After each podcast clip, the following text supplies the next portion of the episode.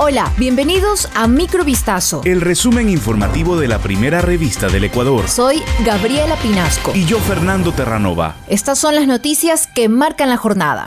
El presidente de la República, Guillermo Lazo, anunció nuevas acciones enfocadas en el sector artesanal del país, con la finalidad de mejorar las condiciones sociales y laborales de los artesanos. El presidente Lazo manifestó, queremos que miles de artesanos no solo tengan mejor capacitación, sino que sus trabajos tengan un reconocimiento profesional.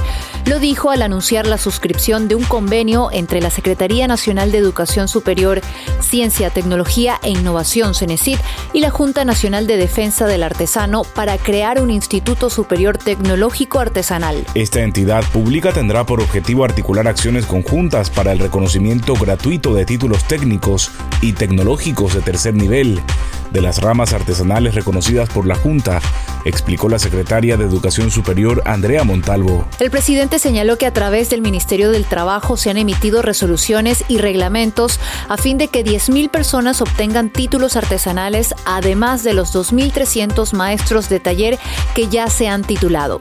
El Ministerio de Salud Pública de Ecuador confirmó este viernes dos casos adicionales de viruela del mono en Guayaquil, capital de la provincia del Guayas. De acuerdo con información de la cartera de Estado, los nuevos casos son pacientes de entre 25 y 35 años de edad. Uno de ellos está en casa y el otro se somete a exámenes en un hospital, según informó el Ministerio de Salud Pública. Con este nuevo reporte se elevan a cinco el total de casos de viruela del mono confirmados en Ecuador.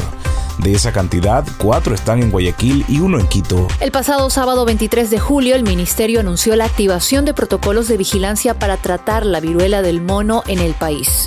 Neisy Dajomes, vigente campeona olímpica en Tokio 2020, logró una nueva medalla de oro este jueves 28 de julio.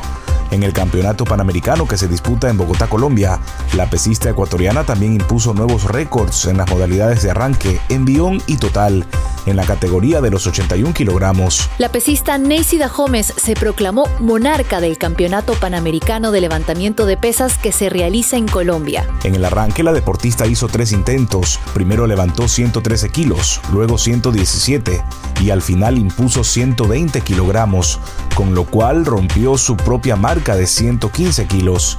En el envión impuso el récord de 143 kilogramos, lo que le dio un total olímpico de 263 kilogramos. Recientemente Dahomes se alzó con la presea dorada en los Juegos Bolivarianos celebrados también en Colombia descubren que una migrante ecuatoriana sería la autora de una reciente tragedia ocurrida en Connecticut, Estados Unidos.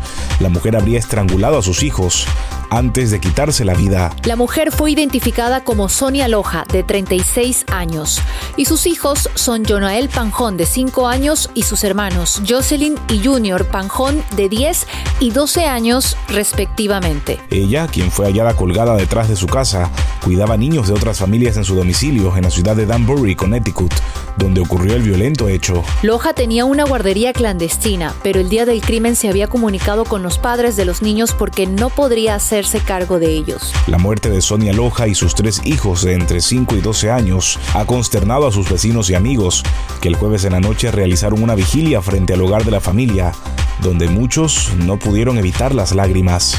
La Fiscalía en Barcelona solicitó más de ocho años de cárcel y una multa de cerca de 24,5 millones de dólares para la estrella colombiana Shakira, acusada de defraudar 14,5 millones de euros al fisco español entre 2012 y 2014. El documento con las duras penas fue presentado este viernes por la Fiscalía Provincial de Barcelona, luego de que el miércoles la cantante, que se declara inocente, rechazara un pacto con el Ministerio Público y dijera estar dispuesta a ir a juicio. Ahora la audiencia de Barcelona debe pronunciarse sobre si abre finalmente un juicio oral al artista de 45 años que podría llegar a un pacto con la Fiscalía hasta el último momento. El desentendimiento entre las partes es, sin embargo, casi total por ahora.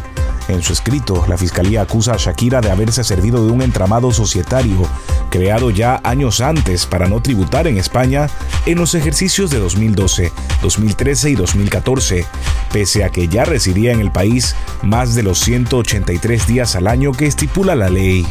Esto fue Microvistazo. El resumen informativo de la primera revista del Ecuador. Volvemos mañana con más. Sigan pendientes a vistazo.com y a nuestras redes sociales.